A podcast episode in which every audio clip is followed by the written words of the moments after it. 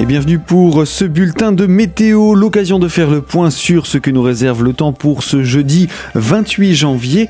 Bonne fête au Thomas, le temps est gris et humide aujourd'hui. Une faible perturbation traverse notre département dans le courant de la journée, apportant un ciel gris et un temps maussade. Des pluies assez faibles mais parfois continues abordent donc le pays de Neuchâteau dès le matin, puis s'étendent rapidement à l'ensemble du département.